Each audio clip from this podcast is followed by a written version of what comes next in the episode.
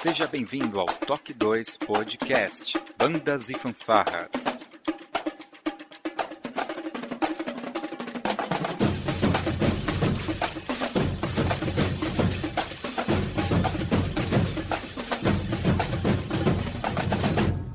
No ritmo da vida, na batida do coração.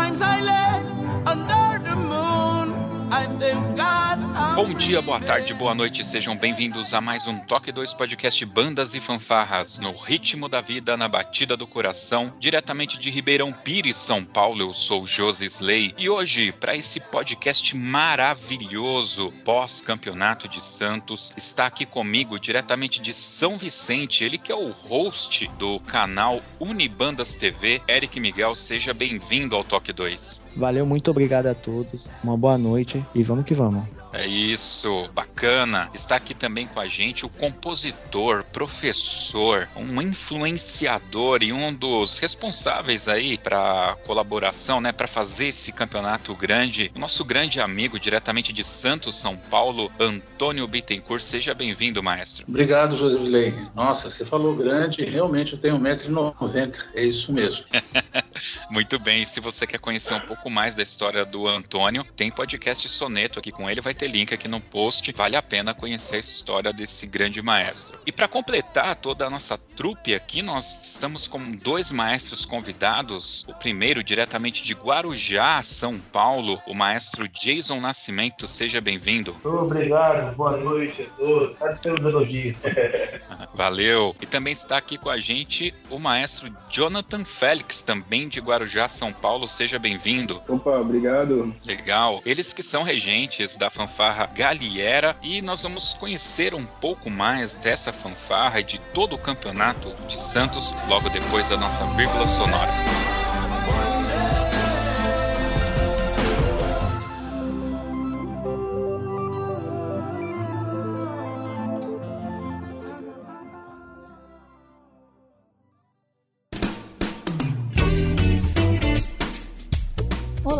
Você está ouvindo o podcast do Toque 2 Bandas e Fanfarras, do site toque2.com.br.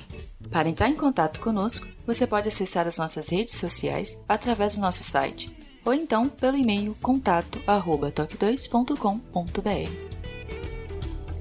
E se você gosta do nosso trabalho e deseja nos ajudar a produzir um conteúdo com qualidade cada vez melhor, acesse a nossa plataforma de contribuição pelo site apoia.se toque 2 e veja como contribuir. Este podcast tem o apoio cultural do Portal Brasil Sonoro. Clique, ouça e toque. Para ter acesso às partituras, visite o site brasilsonoro.com.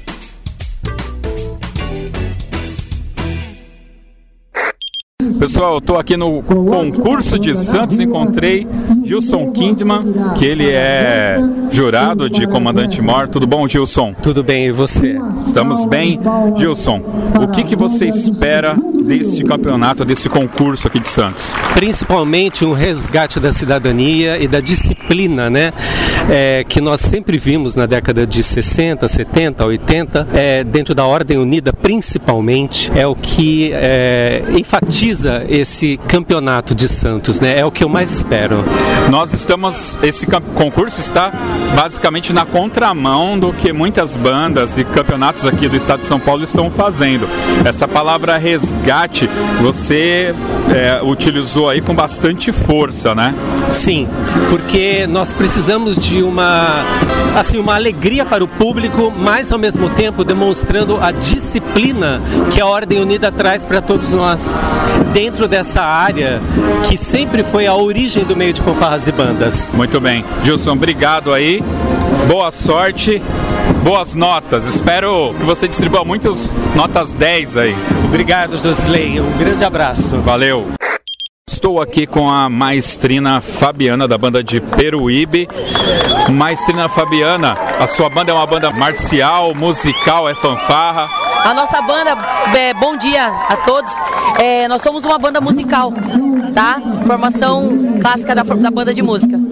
E qual que é o, o mote da sua banda? Vocês são mais aquele estilo de marchas e dobrados, concerto, você mescla. O que, que você gosta de fazer lá? Então, a gente está fazendo um trabalho mesclado, né? A gente tem a parte da marcha, que a gente não deixa de lado, que faz parte da nossa formação, mas a banda também vem trabalhando com a questão da parte de concertos. Então a gente está trabalhando um repertório bem eclético, que vai de do jazz ao a pisadinha, ao samba, e a gente tem um. tá, tá trabalhando dentro desse repertório aí, dessa, dessa mescla entre a marcha, o clássico, que as bandas fazem, e com o que as bandas, orquestras, big bands fazem, que é o que a gente está trabalhando. Muito bem, eu tô vendo aqui, ah, o pessoal da banda tá aqui atrás, um uniforme lindo, maravilhoso, que me remete assim a marinha e tal. Tem alguma coisa? A maestrina tem um lado aí do pessoal do exército, da marinha? Então, a nossa formação, tanto a minha quanto a da diretora da escola, o nosso maestro, ele era um militar. Ah. Então, as, as fardas vinham, né, do, do- deles lá, da- do- não, não vinha da marinha. E as cores azul e branco, no nosso caso, é a bandeira da cidade.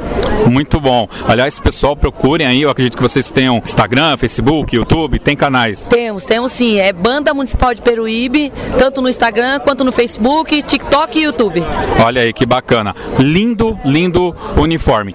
Dá pra falar aí alguma coisa que vocês vão tocar aqui diferente que a gente vai ouvir? Então, a gente preparou, são dois dobrados, um para entrada Batista de Melo, para sair Cisne Branco, clássicos. Clássico. E a gente vai fazer na frente do palanque um- uma seleção do Roupa Nova.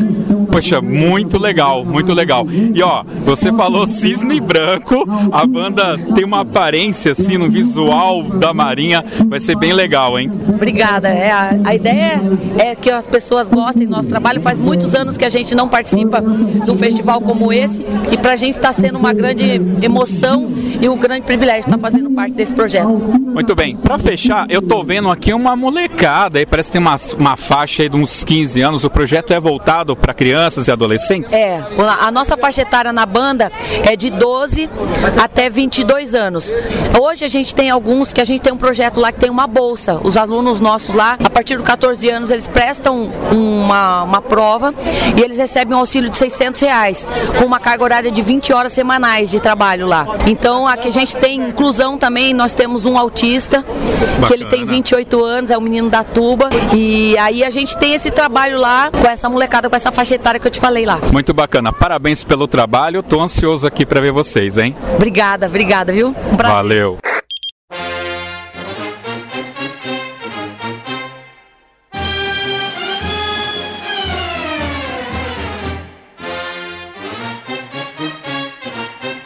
Muito bem, meus queridos, estamos aqui algumas semanas após o campeonato de Santos, que na verdade não é campeonato, é concurso, mas me perdoem, Antônio, eu vou errar isso a todo momento, então a nossa audiência já está acostumada com as minhas gafes. Vou tentar falar concurso. E eu queria começar primeiro ah, apresentando aqui o maestro Jonathan e o Jason, que por acaso é o JJ. Vocês são irmãos? Não, não, não, apenas amigos. Muito bem. A Galiera, fala um pouco pra gente. Vocês são uma fanfarra de uma escola, são de uma prefeitura? Da onde que é? Qual que é o esquema da, da Galiera? Bom, é, o Galera é de uma escola estadual aqui da cidade do Guarujá, da periferia, no Morrinho. É uma banda que começou com o apoio da prefeitura, com instrumentos dados pela prefeitura, que era instrumento quirino. E conforme ganhou corpo com os membros, a escola estadual Roberto Amor Galheira investiu na banda e assim a gente formalizou a banda, né? A banda de percussão, foi ganhando corpo e é o que é hoje. Bacana. Jonathan, é, a fanfarra ela tem uma característica diferente das fanfarras que eu conheço aqui da, do Planalto, né? Vocês é basicamente é, percussão e liras, correto? Sim, sim. É bem comum até na Baixada Santista esse, esse estilo. Tem bastante, em Cubatão tinha bastante na em 2000, nos anos 2000, quando tinha concurso de Cubatão. É, é bem comum aqui. No Rio de Janeiro também é bem comum, banda de percussão com lira. Agora eles colocam bastante ca- escaleta também, mas Sim. aqui na Baixada Santista é bem comum. Quase todas as escolas estaduais têm. Tem algum motivo específico de ter essa formação de percussão com liras? É, você sabe me dizer se por que, que houve essa movimentação, essa tendência? Eu, sinceramente, eu não sei quando surgiu, mas é muito antigo. Meu pai, quando eu tocava na, na- época de escola, já era nessa formação de lira. Eu não sei ao certo como surgiu, mas tem, desde sempre, sempre tem alguém que, que tem até o Augusto, que ele também é da organização do concurso de Santos, ele, ele é bem veterano até. Ele participou de banda também de liras. Sempre Entendi. tem, assim, as escolas aqui estaduais, quase todas. Aqui, pelo menos no Guarujá. No Guarujá, nós não temos uma banda marcial, nem uma fanfarra com sopro, nem, nenhuma. E a todas as bandas, todos no desfile de 7 de setembro, são tudo de lira. Entendi. É uma característica, então, da região. É, Antônio, você Sim. que está bastante tempo em Santos, né? Você sentiu esse impacto da, da diferenciação das fanfarras aqui do Planalto para a Baixada? E você tem algum histórico do, do porquê que teve essa tendência? Então, quando eu cheguei, eu nasci em Santos, morei dois anos em Ribeirão Preto, depois São Caetano. Isso aqui já é uma coisa assim, o litoral, ele sempre tem uma característica diferente. Esse negócio das liras, né, ele vem antigo. Nós tínhamos colégios que só tinham liras, né? Nós tínhamos o Coração de Maria, que depois colocou as gaitas, e o Liceu Feminino, só liras. Então é uma tradição bem antiga, ela não é tão, tão nova como a gente pensa, né? Então é isso. Não sei se eu respondi bem a sua pergunta. Sobre a diferença, há uma diferença estrutural, sim. É, nós tínhamos antigamente os fuzileiros na frente, hoje as bandas colocam as liras na frente, assim como as marciais colocaram os trompetes, né? Nunca era trompete na frente, era tuba ou então fuzileiro, trombones, principalmente trombone. Mas é, eles adquiriram essa, essa característica, assim. Então, é pequena, mas existe. Muito bem. Bom, vamos falar então agora um pouco sobre o campeonato de Santos, que não é campeonato, é concurso, eu vou continuar errando. Eu acho que vale a pena, é, Antônio, você fazer aí pra gente o que, que você achou do campeonato. Você, como uma pessoa que estava na organização, né? Você acha que vocês conseguiram atingir aquilo que esperava? É, é, nós olhamos sempre, pelo menos eu olho assim, sempre a parte logística. A gente quer que tudo dê certo para todas as bandas. A gente não está ali muito preocupado com resultado é, de premiação. Né? Eu, pelo menos, estou muito preocupado das bandas entrarem na ordem, terem poucas dúvidas, serem bem atendidas. E tudo nesse sentido, no meu ponto de vista, correu 100%. Agora, tem outras coisas que, que são bastidores, né? Que às vezes é, ocorrem, mas todo concurso ocorre. Do modo geral, e pelo que eu ouvi, né? Todo mundo saiu contente. A expectativa de público estava dentro do contexto do que vocês esperavam? Foi maior. É, foi, Foi maior. maior? É, foi maior. O, o- o primeiro ano foi aproximadamente 5 mil pessoas, talvez pela novidade. Já os outros anos subiu um pouquinho, 6 mil pessoas. O último, que foi acho que 2019, fez muito frio no dia e o público foi bem menor. Ali caiu para umas 4 mil pessoas. Nós calculamos que o público, né, que é um público flutuante, claro, deve ter chegado aos 7 mil, talvez 8 mil pessoas e num tempo grande né? não ficou muito restrito a determinados horários ter público. E- Esse ponto nós preenchemos com muito louvor. Bacana. E aí eu já vou puxar aqui o, o Jonathan. Jonathan, é, eu acredito que assim como eu, você deve participar de outros campeonatos, outros concursos, naquele esquema de entra marchando, para, toca e depois sai marchando, tocando uma, uma peça, né? E esse concurso, Sim, ele sim. tem muitas diferenças, né? O que que você vê, o que que você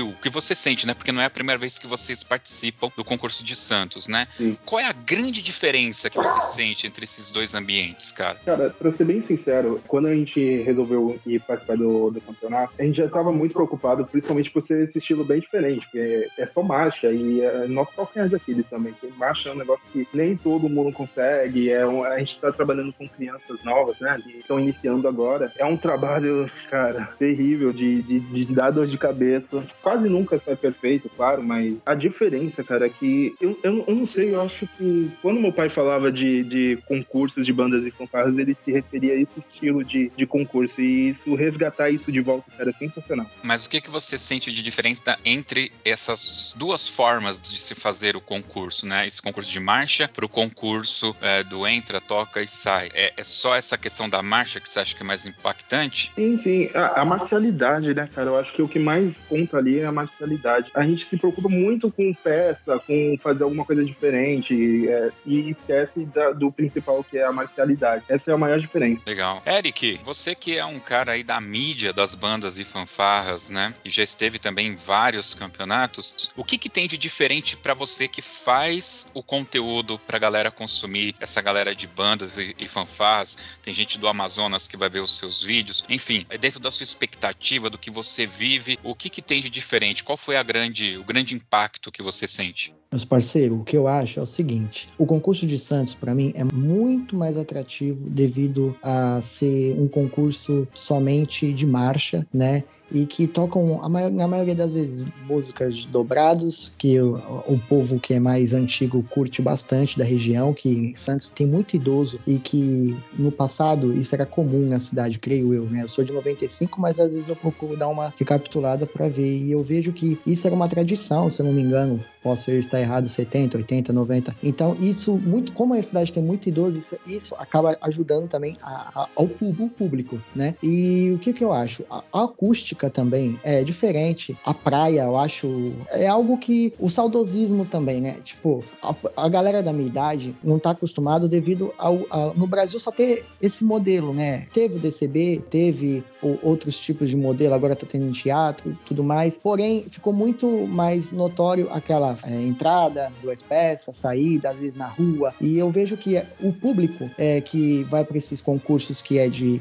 duas peças, é, entrada, saída, pode ver que de, acho que de uns 10 anos para cá agora está sendo só uma peça, né? Até mesmo o circuito dos amigos acho que incentiva acho que uma peça assim, né? E assim, eu acho que é, a gente toca pra gente mesmo. Vamos num concurso assim, eu gosto, eu amo. Eu comecei assim, né? Eu sou novo aí, tô 2007 para cá. Assim, eu gosto, eu amo, mas acho que no Brasil, o Brasil é tão grande, eu acho que igual lá na Amazônia, você citou, né? Tem um modelo diferente lá muito legal que é do estilo deles e eu acho que tipo o Brasil ele, ele tem que ter outros estilos também. É, outras pessoas têm que fazer um concurso igual o concurso de Santos. Tem que existir concurso também de duas peças ou de uma peça. Tem, acho que tem que ter mais diversidade. Então, acho que o concurso de Santos ele incentiva a ter mais diversidade de concursos. E para mim é melhor ainda porque para agora para editar as coisas é muito mais fácil do que às vezes num ginásio duas peças, uma peça. Agora falando do meu lado pessoal. Mas assim, eu sou fã, eu sou suspeito a falar também. Baixada, eu gosto da minha baixada. Às vezes é bom ter concurso na Baixada Santista, resgata. Pode ser que mais para frente outras corporações surjam devido ao concurso. É, é bom isso, entendeu?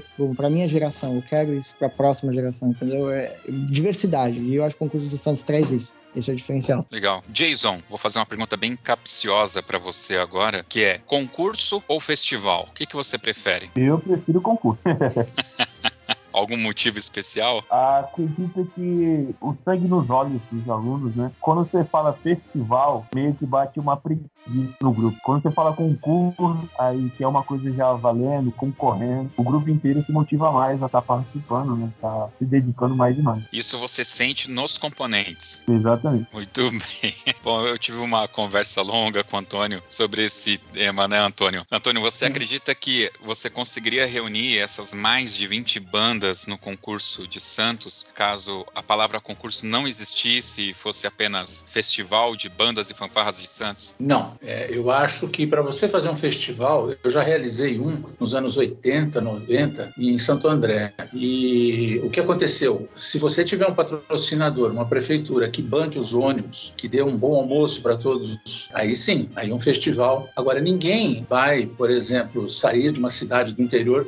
Aqui o Jonathan e o Jason, eles são do lado, o Eric. Então, pode até. Olha, vamos, de repente alguém consegue o ônibus para eles, né? Mas eu acredito que não. Eu acho que se nós fizéssemos um festival, é, seria muito altruísmo de cada banda que viesse, sei lá, teve banda que veio de Taporanga, né? Banda que veio de a Fama, né? Atibaia, de, de Santa Isabel. Então o troféu entra nessa hora, né? Nós, nós tivemos um dos, concursos, se não me engano, o segundo, que deu até premiação em dinheiro, né? Depois não teve mais isso. Mas eu acredito que não. Sendo bem objetivo, bem direto a sua pergunta, eu acho que festival quem sabe assim uns daqui uns 5, 6 anos, é, mas é, eu acredito que não. É, quando eu falei que o concurso de Santos tinha um grande defeito, e eu já havia falado isso para o Antônio, é, na minha concepção é a palavra concurso. Essa palavra concurso, ela me agride bastante, mas nós temos justamente esse ponto, né, Antônio, em comum, essa visão de não saber se as bandas estariam dispostas a participar de um festival, né, como você mesmo falou. É, e, e, tem uma, uma coisa importante também. Eu não sei se vocês perceberam lá no dia, inclusive,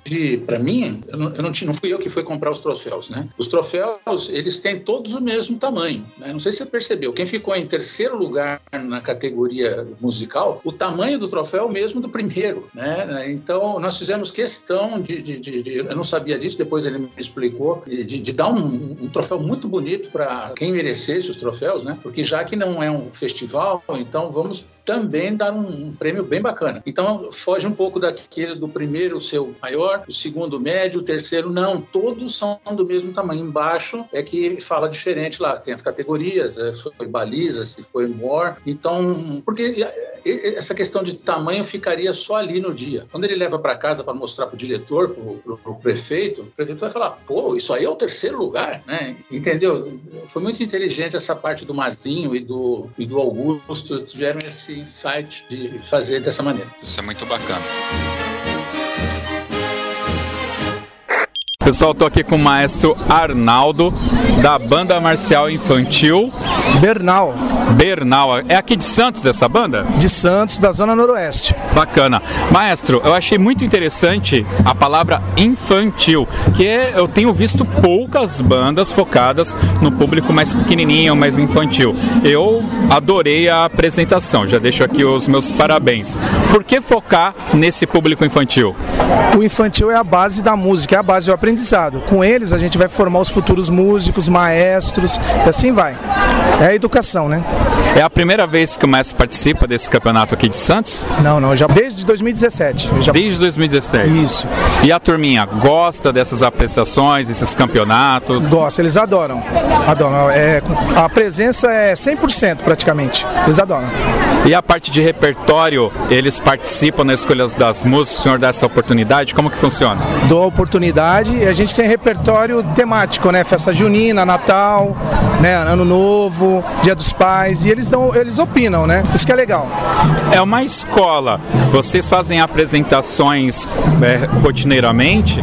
na escola, em outras escolas, é, em outros eventos da prefeitura, convite que nós recebemos, é bem variado. Bastante variado. É um projeto da prefeitura, tem outras escolas que têm as fanfarras, as bandas também. É um antigo projeto da SEDUC, que agora está sendo administrada pela projeto Minha Comunidade, que é o ACEP e começou esse ano, né? Então a gente vai agora alavancar, né? Com, com essa nova OSC, né? Ela vai investir as bandas da região de Santos praticamente, né? Principalmente, elas tendem a crescer. Muito bem. Vocês têm rede social? Quem quiser ver um pouquinho da banda de vocês? Tem sim, tem o Facebook, que é Maria de Lourdes Borges Bernal, né? Banda Bernal. É só entrar lá e pedir para ser, como é que se diz, um amigo da banda, né? E aí tem vídeo, tem tudo lá. Maestro, mais uma vez, parabéns. Eu que agradeço. Obrigado pela oportunidade. Valeu. Pessoal, estou agora com o maestro da banda ou fanfarra Galieira, e eu devo ter falado errado, o maestro Jonathan Félix. Qual que é o nome da banda? Galiera. Galiera. É, Galiera. É, é vem de galera ou, ou é... é... um sobrenome do, da escola. É o, sobrenome é, o último escola. sobrenome da escola. É, é, daqui de Santos mesmo? Não, do Guarujá. Do Guarujá. Da Baixada Santista, é isso mesmo. Vocês já participaram, eu lembro de vocês aqui em Sim, 2019, 19. cara. E o que, que motiva vir sempre pro campeonato aqui de Santos? Cara, depois desses anos parados foi, foi difícil. A gente começou praticamente do zero com uma molecada completamente nova, com faixa etária de 12 a 14 anos. Tem alguns antigos, bem poucos. É, o que motiva, a gente sempre tem isso como motivação para eles, cara. A gente sempre tá procurando passar o melhor para eles, é, tirar eles da rua, porque a gente vive numa comunidade que é difícil e, e a gente sabe que na Baixada Santista também a comunidade são difíceis para em questão de, de violência, até as crianças ficam o dia inteiro na praia fazendo coisa errada. Então é isso, a gente tem um apoio total da nossa diretora que ela nos últimos anos tirou leite de pedra, coisa que é muito difícil aqui na Baixada Santista ver uma banda com instrumental. A gente, graças a Deus, depois de 2019, quando a gente ficou como vice-campeão geral aqui, ela investiu, investiu pesado. A gente trocou todo o nossa, nosso instrumental. Agora já temos instrumental sinfônico também. Bacana. Bom, eu lembro de vocês e acompanho vocês nas redes sociais. Então eu vejo que realmente vocês têm uma vibe bem para cima, sim, sim. bem alegre, né, sim. cara? E as cores, eu acho que contrasta bastante. O logo lá com o nome da escola, acho muito bacana. Parabéns aí pelo projeto. Muito obrigado, cara. Muito obrigado. Valeu, Jonatas. Valeu. Valeu. Tchau, tchau.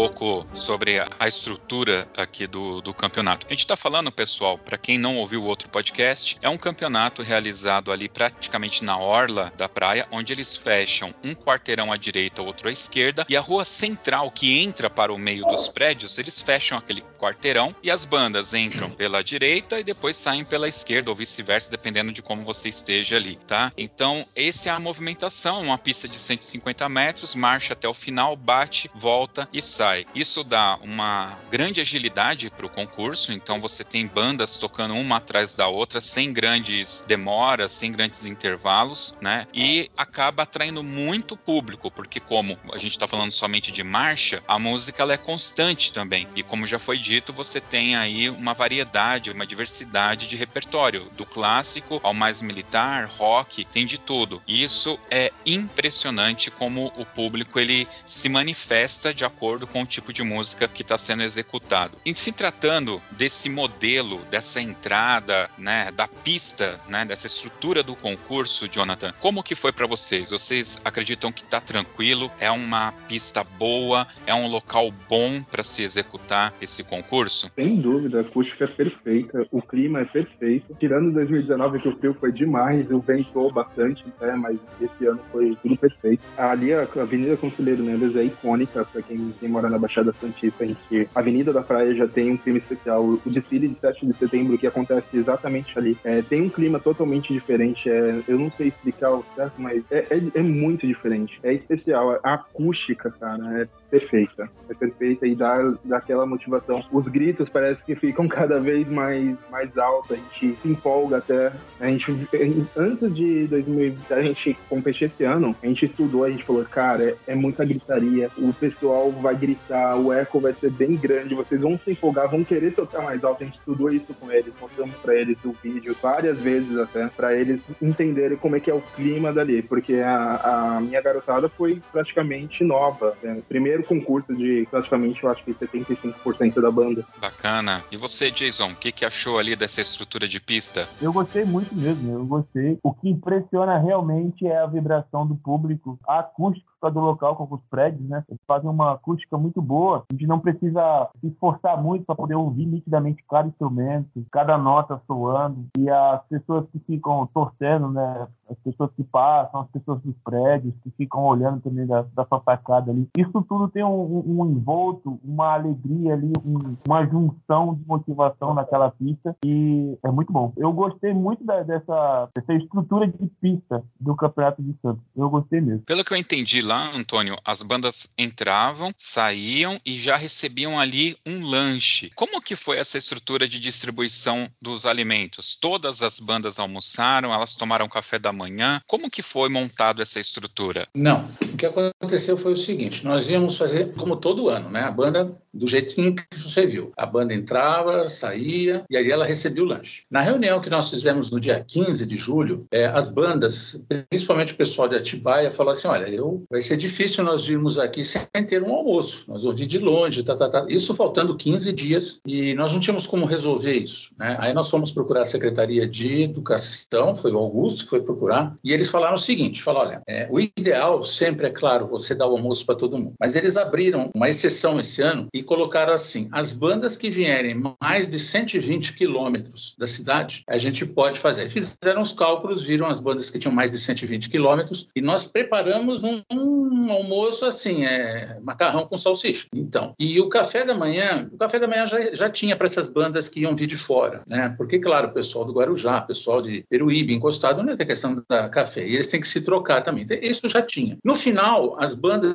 que vieram de longe ficaram com o café, né? Ficaram com o lanche e o almoço. Isso deu até um, um transtorno. Por quê? Porque quando a banda acabava de lanchar ali, já tinha acabado de tocar, às vezes optavam por ficar ali aguardando do que ia almoçar. Isso, para nós, assim, quebrou o nosso esquema. Sempre foi só lanche e acabou. Mas aconteceu assim da banda ter ido para lá bem depois, aí o almoço já tinha acabado. Né? Então teve banda que pediu o almoço na, na, na reunião e ficou sem o almoço, porque quis assistir o resultado, que é muito natural tal. Então, quer dizer, foi um erro logístico que nós assumimos. Nós não podíamos tirar o lanche também. Então, ficou o lanche ele ficou no meio campo, assim, com várias opções, só que a molecada falou, ah, o meu lanche, até eu ir almoçar e voltar, o concurso é rápido, não vai ter condição da gente ver. Então, os maestros, por conta dele, de algumas bandas, ficaram e falavam, vamos almoçar depois. Mas eles foram almoçar às três, quatro horas da tarde, não tinha mais. Não tinha mais, não. Os funcionários foram, foram, foram dispensados. Então, quer dizer, é uma coisa assim que é, nós temos que pensar bem para o ano que vem como é que vai ser. A minha sugestão é que você deve dar almoço para todas as bandas. Não interessa se ela é, é de Cubatão, se ela é de Guarujá, de São Vicente, se é de Santos, não interessa. E tirar o lanche fora. Né? É uma coisa que a gente aprendeu assim, porque nós tivemos que improvisar e saiu muito bom para as bandas. Mas infelizmente aconteceu isso. Então, para o ano, no próximo ano, nós tivemos um concurso. Se eu estiver à frente também, a briga vai ser almoço para todos. E após a apresentação. Acabou de se apresentar, você sai, não tem lanche, é almoço. Você tem que almoçar. Tanto é que nós mandamos um e-mail um pouquinho antes do dia do concurso, pedindo para que eles deixassem três representantes, essas bandas que foram para o almoço, né, para a salsicha com macarrão, porque poderia ter acontecido isso. E foi essa parte que fugiu um pouquinho do nosso controle, vamos dizer assim. É isso. Muito bem. Vamos falar um pouco sobre a questão do julgamento. Ali a gente tinha o julgamento de marcha, acredito eu, né? Espera-se, espera-se que sim. Nós tínhamos também julgamento da uniformidade e tinha um, uma nota nova esse ano que era do MOR, né? Galiera, vocês tinham MOR? more Sim, nós tínhamos morte sim. Ô, Josisley, posso fazer uma observação? Claro. É, nós sempre tivemos julgamento de morte, né? Sempre Eu achei que não, acho que foi a primeira vez, porque vocês trouxeram o, Kinderman. É, o, que houve, o que houve foi o seguinte, é que as notas de baliza, linha de frente, que não é corpo coreográfico aqui em Santos, nesse regulamento, né? e MOR, elas foram subdivididas. Isso foi a novidade. Então, quer dizer, a baliza ela tinha coisas que valiam dois pontos, um ponto, três pontos, o MOR dois pontos, rompimento de marcha valia um ponto ou dois pontos, movimento com o, o instrumento de comando, dois pontos, cortes na entrada. Então, nós subdividimos porque facilitaria para o julgador e para aqueles que recebessem as notas, ia ficar bem claro, né? ia sair daquela subjetividade de 8,5. Não, ali nós tentamos fazer de uma maneira que a pessoa que lê aquilo ali, pô, eu, dois pontos de, de movimentação, com eu, eu tirei 1,7, preciso melhorar. Ele já sabe automaticamente quando ele pegou a planilha do MOR, no caso da baliza também, é que o MOR eu lembro bem, porque nós conseguimos fazer um concurso, isso agora o pessoal da Galera vai saber, ó, nós não fizemos um concurso que nós, ó, o regulamento que nós achamos que nós trouxemos o Kinderman, sentamos e fizemos o regulamento e a planilha com ele. Nós fizemos o julgamento da baliza e da linha de frente com a pessoa que deu nota. Então, quer dizer, não é um concurso que você coloca os quesitos, aí chama no não, não. Esse aqui foi assim. Então, os, jurados, os avaliadores estavam muito tranquilos, né? E tanto é que não houve muita reclamação, acho que não houve nenhuma reclamação nesses quesitos de, de avaliação. Jonathan, você ia comentar? Só para complementar, é, eu até gostei das avaliações que a gente teve. Concordo também, sobre a avaliação do Mar, concordo completamente. Eu fiquei meio na dúvida com a avaliação. Não, eu respeito completamente, respeito todos os comentários, mas eu não gostei do, do da, da, linha de frente. Eu acho que eu já não gostei. Eu acho que ficou muito engessado num, num, numa opinião própria. Uma questão minha, questão da minha banda. A gente já sabia desde o começo que a gente não ia ganhar. A gente trabalhou pesado, claro, o, o nosso pessoal ensaiou pesado. Nós queríamos levar as Airblades, sabia que era um risco, e não tinha na nossa, na nossa região, acho que não teve nenhuma banda que trabalhou com essas Airblades ainda. Nós fomos os primeiros, mas eu não gostei da avaliação. Acho que para a linha de frente, acho que precisava ter dois jogadores, para não ficar engessado só na opinião de um. Contra os jogadores da musicalidade, eu, mano, eu completamente concordo com absolutamente tudo que eles colocaram, que eles pontuaram, que eles deixaram de dicas pra gente melhorar no futuro. E é só isso. Não, não é uma crítica atacando a jogadora, espero que vocês entendam, mas seria alguma coisa a se pensar, para não ficar moldado num estilo próprio que a tal jogadora, a, que eu não, não me recordo o nome dela, julgou, entendeu? Só isso. Só isso a pontuar. É, é, deixa eu fazer uma observação aí. Desculpa, Josisley, é só para dar um pouquinho de dinâmica. É, a Gislaine, né, é, nós não podemos entrar no mérito de, do julgador. Né? Você vê, um concorrente da, da, da, banda do Galiera, lá de, o Michael, lá de Barrinha e Viradouro, né, ele trouxe um, também uma reclamação, tá, tá, tá, tá, tá, mas na parte musical. Né? E aí eu falei para ele, olha, dentro do regulamento, é, você não pode, porque o regulamento está bem claro O que você está falando é do jurado. O que o jurado achou? Exatamente o que acho que o Jonas, o Jonathan, ou agora não lembro quem, ou se foi o Jason que falou, exatamente isso. Nós não podemos entrar no julgamento do juiz. Tanto é que essa divisão de notas foi até para, sabe, deixar bem claro que, o que fosse. Mas aí, Jonatas e, e, e Jason, não dá para a gente entrar. Isso é uma coisa que é, é inviolável, né? Então, é, e sempre tem alguém, né? Eu, eu já participei de concurso, só para vocês terem uma ideia, regendo, né, em Bragança Paulista, muitos anos atrás, que um juiz se enganou, eram notas de 5 a 20, e ele deu um 10 para nós. Esse 10 era como se nós tivéssemos tirado um 5, sendo que as outras notas de musicalidade eram 20, 18, 17, e aquele 10, até olhei os outros jurados também para ver se. Não, ele estava dando 18, 20, e é uma fatalidade. E aconteceu e eu não tinha como reclamar, porque as notas só vinham pelo correio, era um negócio meio. Então, essas coisas às vezes acontecem no concurso, uma falha mesmo de, de do, do, jurado, dá um branco no cara, ele, sabe, dá um 10, quem sabe ele queria dar 20, mas ele pensou em. E muitos anos depois eu encontrei, conversamos, né? Eu trabalhava na Orquestra de Santos, ele era músico, percussionista. Aí eu lembrei isso para ele, ele falou: Cara, essa é a maior mágoa que eu tenho na minha vida. Ele reconheceu, ele lembrava disso, mas isso 10, 15 anos depois, acho que até mais. Então, essas coisas, assim, é, não tem como, né? O pessoal da organização é, entrar no mérito do julgamento, naquilo que o jurado lá viu. Né? Sim, mas eu acho que aqui, na questão que ele está colocando, é no sentido de ter mais uma pessoa para ter um sobrepeso, né? Você não colocar 100% da opinião de uma um equilíbrio, pessoa. Um equilíbrio até. É um equilíbrio. Bem, boa, ótima palavra. Acho que é mais assim uma dica, né, Exatamente. né, Jonathan? Exatamente. No, no, sentido de buscar um equilíbrio, né? Que aí, no caso, ele, ele sentiu Exatamente. Esse... A gente concorda, a gente concorda a respeito. Eu tô anotando. a gente aceita tudo que ela pontuou lá, o que a gente precisa realmente melhorar, a gente consegue ver, a gente consegue enxergar. Uhum. E a banda que ficou em primeiro lugar fez um trabalho incrível, estava maravilhoso, estava perfeito. A segundo lugar também fez um trabalho lindíssimo. Mas assim, ainda acho que fica aquela falta do equilíbrio. Ficou, foi mais o que ela, que ela queria ver ou o que ela avaliou ali. Ficou na dúvida sobre isso. É mais um equilíbrio que eu acho que é só pontuar isso. Não, eu acho legal. Eu acho legal ter esse ponto de vista, que eventualmente outros maestros também pensam que poderia ter um segundo. Acho legal. Só para responder também esse, esse quesito, eu anotei, eu achei legal isso, mas só para você ter uma ideia. No concurso tradicional, né, no concurso tradicional que são feitos no Brasil Brasil, o espaço que a pessoa marcha, ele é ínfimo. Eu fui jurado em Mariporã, acho que é o último, último ano, final do estadual, e, e o pessoal não marchava 60 metros. Né? Então, o, o, jurado que dava alinhamento, cobertura, ele, ele tinha. Em Santos, ele pode ficar ali, ele está tranquilo, dá para escrever, dá, é um trecho bem maior que força mais. Mas nós tivemos, por exemplo, em Marcha e Garbo, um jurado só olhando os dois, e alinhamento e cobertura, um jurado só. Aí foi uma questão de economia, nós temos que pagar o jurado, então nós, nós tínhamos um número certo de, de pessoas para chamar. Tanto é que o Binder mesmo, você sabe disso, ele deu dois quesitos, né? Ah, o Rocco deu dois quesitos? Né? Agora, mas eu anotei isso, como eu anotei outras coisas que muitos outros maestros que não estão aqui conversando com a gente, né, anotaram e eu achei muito relevante, né, muito relevante e que vai ser, nós vamos tentar fazer para o ano que vem. É uma coisa que você poderia puxar o assunto daqui a pouco, porque é muito importante isso, eu acho assim para quem pensa em competir mesmo.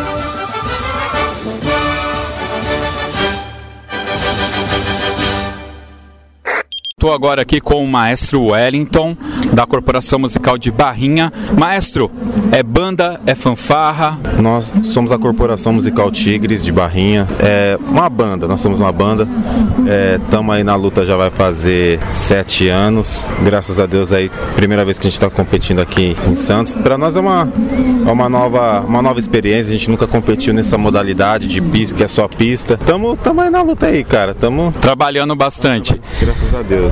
Bacana. É, no, sete anos é pouco tempo, né? Uma banda bem recente. No meio você teve uma pandemia. Eu imagino que foi difícil manter aí as coisas pro alto. Foi, foi. Infelizmente, a gente, tipo assim, nós tínhamos um pessoal bastante, uma, uma massa bem gigantesca, sabe? A gente chegou a ter cerca de 120 integrantes. Nossa. Infeliz, infelizmente, pra você ter uma noção, hoje a gente tá até sem o um corpo coreográfico aqui. Por causa que a pandemia, infelizmente, o pessoal ficou mais velho, foi perdendo o gosto, assim, mas se Deus quiser, o pessoal vai, a gente vai voltar a massa que a gente era, a potência que a gente era e vamos representar interior de São Paulo aí. Muito bem. Eu ia perguntar exatamente isso. Eu sou péssimo de geografia. Barrinhas, eu só conheço aquela barrinha de, de coisa integral, né? Pra não ficar gordo. Você tá vendo aqui que eu tô bem gordinho. Quanto tempo vocês viajaram para chegar aqui? Ó, nós saímos de Barrinha 11 horas da noite, chegamos aqui em Santos 7 horas da manhã. Meu é bem, Deus, é bem, bem cansativo. longe, É, então. bem cansativo.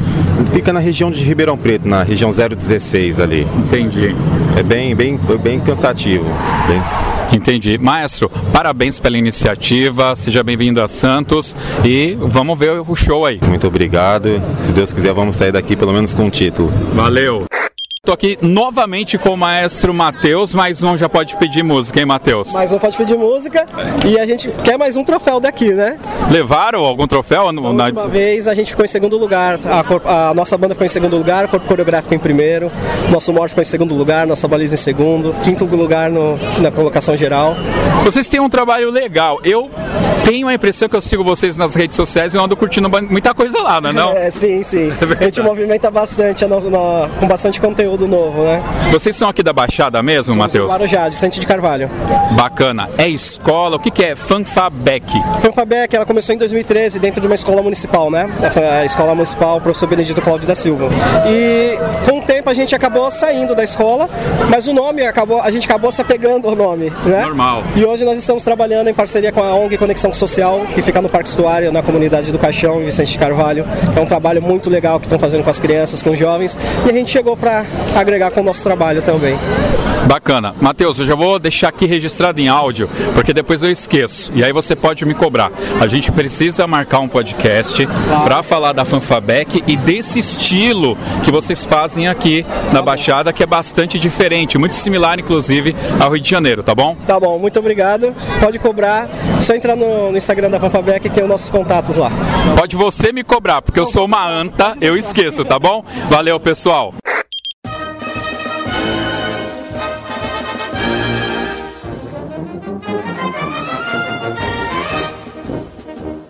Antônio, só para me relembrar aqui, me parece que diferente do corpo musical, as balizas, linhas de frente, elas competiram todas contra todas, né? Era uma categoria única, era isso mesmo? Isso. Tinha lá, era falado quem era, por exemplo, campeã baliza infantil, campeão, mas era só falado. Agora, na premiação, entravam todos, então tinha o campeão geral de mor, o campeão geral de linha de frente, o campeão geral de baliza. Entendi. Esses ganharam o, o troféu, propriamente dito. Muito bem, muito bem. Eric, você gostaria de comentar alguma coisa sobre esse tema? Só uma coisa, não, veja bem, não que uma estivesse competindo, você falar, ah, mas um infantil não vai poder competir com o sênior, né? Mas da mesma forma que nós temos o campeão geral do concurso, né, o campeão geral do concurso, nós estipulamos isso também. Seria um campeão geral de cada faixa etária, eh, de cada categoria técnica. né? Então é o campeão geral, campeão geral de como teve na parte musical, porque teve os outros anos que era assim, eh, o campeão geral tinha que ter more, tinha que ter, tinha que ter tudo. E nós discordamos disso totalmente, né? Porque o que acontece? Ia perder o espetáculo, né?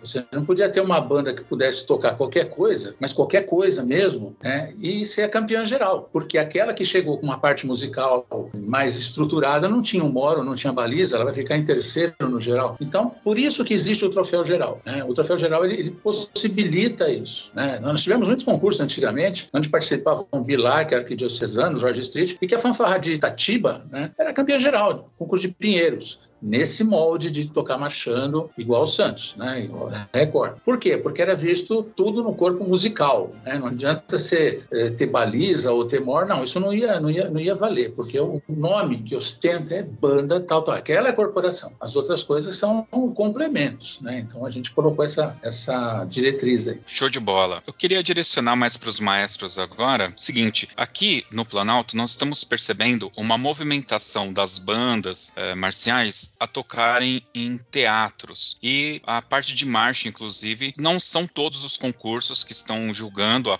a questão da marcha e alguns até aboliram a questão da marcha. As bandas entram, sentam e estão executando, inclusive, o repertório sentado, né? Mas aqui eu tô falando de bandas marciais, eventualmente bandas musicais de marcha. No estilo de vocês, que é esse estilo fanfarra de liras, não sei se está correto a minha colocação, eu não sei, vocês têm alguma movimentação de mudança de aspecto? Uh, vocês estão se apresentando mais em ambientes fechados, sentados, ou esse estilo da marcha de rua ainda permanece? Cara, esse estilo ainda permanece, permanece forte, mas nós também já estamos já nos adaptando a isso. Já nos apresentamos no, no teatro a convite da Prefeitura Municipal em 2020, se eu não me engano. É, em 2020 a gente fez uma, uma apresentação a convite da Secretaria de Cultura. A gente está se adaptando. Hoje a gente, quando vai tocar com em festas, assim, a gente já, já começa a usar material sinfônico também, marimba, vibrafone, xilofone. A gente está se adaptando. Aos poucos estamos chegando. Entendi. E a questão da marcha, vocês utilizam mais aquela marcha, vou chamar de marcha americana, ou a marcha é com o pé alto? Cara, ultimamente a gente a estava até falando sobre isso um pouquinho antes de começar o podcast. O que atrapalha na marcha alta é os instrumentos, porque as caixas de área dupla elas são pesadas, tem aquele colete que não facilita a marcha, mas fica um visual bem mais bonito, a marcha alta, confesso, mas a gente está começando a pensar assim, está dificultando, o, o instrumento fica balançando, a gente vai ter que se adaptar um pouquinho e voltar a colocar a marcha mais baixa. A gente nem fazia uma marcha tão alta, que usava uma marcha já mediana, mas a gente vai ter que trabalhar a marcha baixa, que eu, sinceramente, eu prefiro a alta, mas a gente vai ter que utilizar da marcha baixa, infelizmente. Em relação à marcha, o jurado fez algum comentário que você, obviamente, possa e queira externar? Na verdade, não. No, na reunião antes do concurso, é, os maestros lá, a gente levantou essa questão sobre a marcha, porque pós-pandemia as crianças estavam treinadas e o concurso foi muito rápido. Eu acho que tivemos dois meses para preparação, até ia ser menos tempo, mas aí chegamos a um acordo e não, não ia ser um quesito que ia ser muito cobrado, mas ia ser cobrado, claro, mas não ia ser tão rígido. É, o que foi falado na reunião é o seguinte: foi levantado que quando a banda faz o vai e volta, é onde acontecem a maioria dos problemas. Não sei se os maestros aí lembram disso. Foi esse o, o que se falou na reunião. E ficou acordado né, que a banda fizesse a volta, tanto o juiz de marcha, alinhamento, cobertura, eles iam maneirar com todas as bandas. O que acontecesse ali na volta, porque tinha, a volta não tinha só o problema da, da banda, tinha o problema do MOR. Porque se o MOR desse um comando errado ali para voltar, quem ia perder ponto era ele e não a banda. Se, se alguém da banda errasse, quem ia perder a ponta era o MOR. Isso ficou bem claro na reunião. Isso é uma das coisas novas que nós colocamos. O MOR em Santos é o cara que coloca a banda, dá em frente marcha, o rompimento da marcha, faz a volta e corta a banda. É ele. Claro que a banda que não tem MOR, aparece um maestro lá ou alguém que, que já tem essa função. Mas a banda tendo MOR, isso conta ponto. Né? Coisa que eu, que eu saiba em outro concurso, tem muito isso. Ele deu o rompimento da marcha, fez a volta. Então, esse problema da volta ficou meio embaralhado ali, pessoal. Eu expliquei, ó, é quem perde ponto é o MOR. Mas eles levantaram esse problema de, na hora que faz a volta, sempre dá aquela sanfonada, né? Mas isso tem treino, isso é fácil de consertar. Você fez a volta, você não faz na mesma velocidade que você entrou. Você maneira um pouquinho e alinha as pontas. Mas isso nós não entramos nesse mérito na reunião de falar sobre isso. Nós falamos com os jurados e falamos assim, ó, nós vamos pedir para os E os jurados, claro, entenderam perfeitamente, o motivo era a pandemia, o pessoal não ensaiou. É, e, então, todas as bandas houve essa condescendência, né? A gente foi condescendente naquele momento que fez a volta. Muito bem. Pessoal, tem alguma coisa que vocês gostariam de comentar? Senão vou caminhar sentido final aqui. Opa, o Jason quer falar? Fala, Jason. Em relação à premiação, tenho algumas ideias, possam ser que sejam válidas ou não, mas na minha cabeça algumas ideias. O campeonato teve troféus lindos, teve troféus, né? Muito lindos. E algumas categorias poderia ter dado uma atenção, não é nem questão de troféu, ou apenas uma medalha, né? Porque teve banda que ganhou em segundo lugar em duas categorias e foi para casa sem nenhum um troféu. Querendo ou não, é, as corporações elas precisam desse registro desse troféu, de uma medalha, de alguma coisa, para poder ter mais incentivo da entidade que representa, seja uma escola, seja uma ONG, sabe? Alguma coisa que esteja lá à mostra para eles poderem estar tá mostrando que participaram e colocar alguma posição. Por que estou falando isso? Para nós, né, para minha banda, eu estou nela tem 19 anos, né? A gente foi começar a ter um reconhecimento da própria escola, que, da nossa mantenedora, né, da nossa escola, quando a gente ganhou o primeiro troféu em primeiro lugar. Os outros anos que a gente ficou em, em último, em terceiro, em segundo, só foi válido mesmo quando a gente levou para casa o troféu de primeiro lugar. E aí fica aí minha, minha sugestão pro companheiro, é que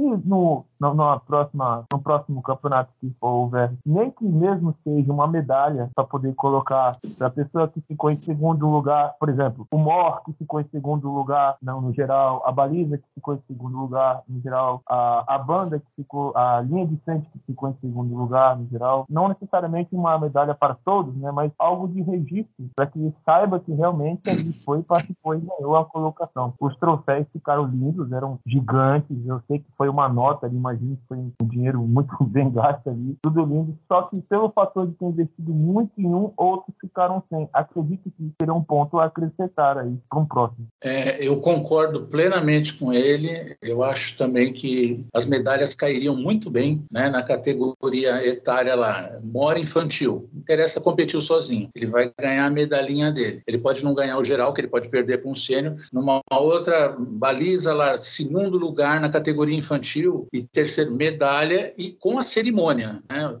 Olha, aqui a medalha, coloca a medalha na pessoa, é, é como se ganhasse um troféu. Eu concordo com ele plenamente, é uma coisa que tem que ter o ano que vem, com certeza. Antônio, você quer completar? Fica à vontade. Aqui não vai saudosismo nem nada, né? Aqui vai uma coisa assim. Eu ainda não vi uma banda né, de todos esses concursos se preparar para vir para Santos. Né? O que, que é se preparar? Eu pego o, o, como era antigamente, no sentido técnico, não no sentido nostálgico, né? no meu. Não, mas nada disso. O que eu quero dizer é o seguinte: que, inclusive, tinha uma ordem de comando que eu dava lá em Mauá, que era assim: atenção para seleção. Né? É, o que, que é seleção? É aquilo que vai ser tocado. É a marcha de entrada, as duas do palanque e a saída. Então é mais ou menos isso. Só que esse, esse, essa ordem veio daqui do concurso de Santos, né? A gente montava uma seleção. Por exemplo, as escolas de samba elas levam sambas enredo para desfilar na avenida. Nós, nós fazemos assim, a gente acabava de tocar, por exemplo, um, uma marcha, tinha uma cadência de máximo oito compassos. Máximo oito compassos, entrava num jazz, St. Louis Blues. Nós nos preparávamos para o concurso de Santos, porque nós sabemos o que, o que eu vejo hoje aqui, né, é o pessoal assim, pega o que dá para marchar, põe lá, vi muitas bandas, bandas boas, bandas de metais, que acabavam uma marcha, pá, pá, pá, pá, pá, aquela marcação de pé direito ali foi um bom pedaço daquilo, quase não tocou. Então, quer dizer, ela, ela pegou o que dá para tocar marchando, e aí não tem essa de pandemia, porque nós é, nos quatro primeiros foi assim, né? Se tivesse sido diferente, e mesmo as bandas de Santos, né? O Florestan Fernandes Fernandes, a banda de São Vicente, a com música, não houve uma preparação para se tocar em Santos. E Santos tem aqui uma preparação, desde a, da, do prefixo, da hora que você entra, a primeira música você vai pegar assim, vou pegar quem? É o juiz de marcha, vou levantar a moral da minha banda. A segunda música, claro, depende, são duas ou três músicas, né? eu vou agradar o povão, eu vou entrar num samba. Eu lembro que uma vez nós tocamos, muitos anos atrás, era um samba antigo do, do esqueci agora o compositor, Martinho da, Martinho da Vila, né? Martim Sererê acabava o samba, entrava num outro samba. Então, o que acontecia? Né? Aquele público que está lá, que cercou a banda de Peruíbe e que cercou a banda de, de, Santos, a banda Família do Bem, e aconteceram muitas coisas que talvez vocês não saibam, né? que foram sem querer, e nós vamos pensar em fazer ano que vem. Então, voltando, é, elas cercaram. O que aconteceu? Quando a banda de Peruíbe parou para tocar, não tinha gradil e o público invadiu, mas invadiu no bom sentido, eles ficaram em volta da, da banda, como se fosse uma, um concurso no interior. Né? E ali tocaram, foi muito bonito. Aí o povo saiu, né? O povo saiu e a banda continuou. Foram só duas bandas que aconteceu isso. Ficou parecendo uma competição tradicional. Mas voltando ao, ao assunto do, de preparar o espetáculo, então vou lá em Santos, nós vamos tocar o samba no Brasil. Olha, o samba é uma música binária, dá perfeitamente para você tocar marchando. Tocamos e tocamos muito samba, jazz. Então as bandas, nós vamos falar isso eh, antes. Nós tivemos um simpósio que é o que aconteceu depois. Isso que nós estamos conversando aqui, seria legal todas as bandas, o pessoal da organização, a comissão jogadora sentar ali e falar, seria um sonho isso. O que, que a gente pode fazer? Né? Então, isso que ele falou agora das medalhas, eu concordo. Aquilo que ele falou também da julgadora da linha de frente, para ouvir outros também, entendeu? Não é só para concordar, para ouvir outros. Então, o, simpósio seria assim a, a cereja do bolo, né? para que todo mundo opinasse e para o outro. E nesse seminário, né? nesse simpósio, perdão, você já colocaria isso que eu estou colocando. As bandas, elas vêm assim, é, vamos tocar o que dá para marchar. Eu tenho o João Felipe Souza, vou tocar João Felipe Souza.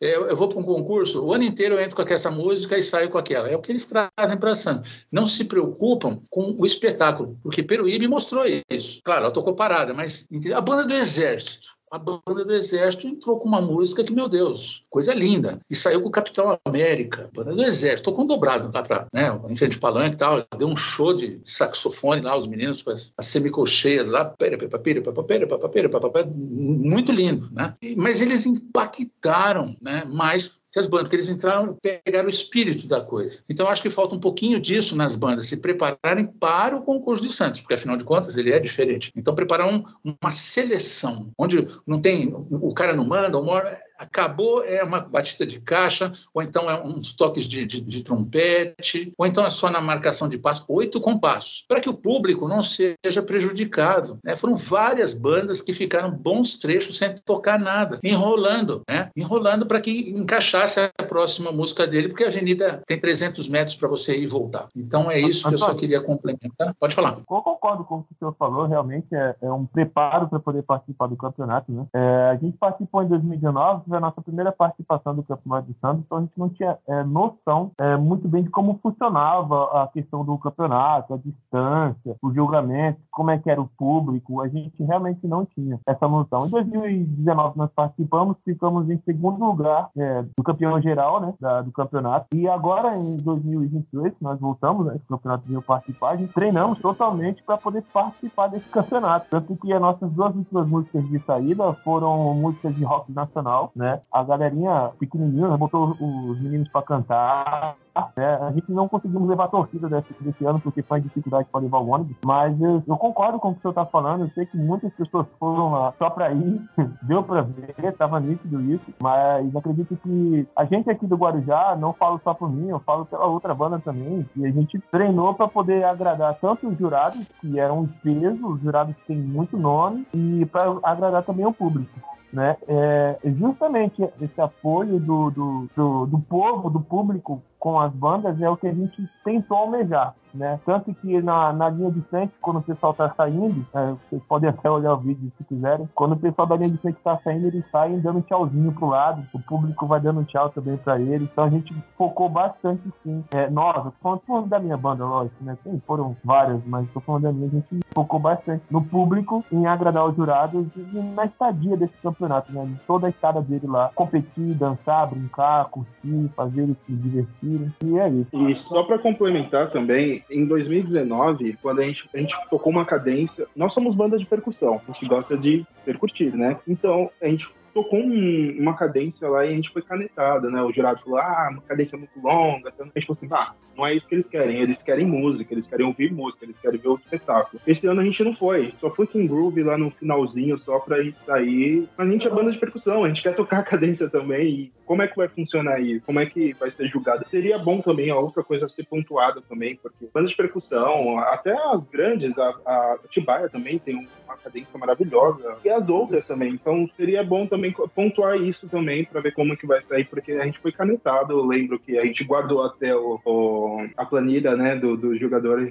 Quando ele colocou isso, eu falei, caramba, mas a gente é banda de percussão, cara. Falta só um pouquinho de sensibilidade das categorias também. É, respondendo isso, é, veja bem, o simpósio resolveria tudo isso. Para você ter uma ideia, o rapaz de Giradouro, o Michael, ele falou assim: Poxa, minha banda tocou da faixa de entrada até a, a volta, não parou nem para fazer cadência, só musicalidade. Então cada um tem uma reivindicação, né? Eu não sei se foi uma das bandas do Guarujá, ela aconteceu o seguinte, eu tenho isso no vídeo. A banda fez a volta, só que quando a banda fez a volta, o corpo musical fez a volta volta. O pessoal do estandarte, a bandeira, estava lá na frente. O que, que eles fizeram? A, a, linha de frente. Ela praticamente ficou marcando o passo. Não tem problema, a banda não parou, porque o regulamento fala que o corpo musical parou. E nesse pedaço, a banda não tocou nada. Ela fez a volta sem tocar nada, não tocou absolutamente nada, só foi a marcação de passo. Veja bem, eu não estou analisando, eu estou falando pontos de vista. O menino lá de Viradouro, ele, ele falou assim: Puxa, eu toquei,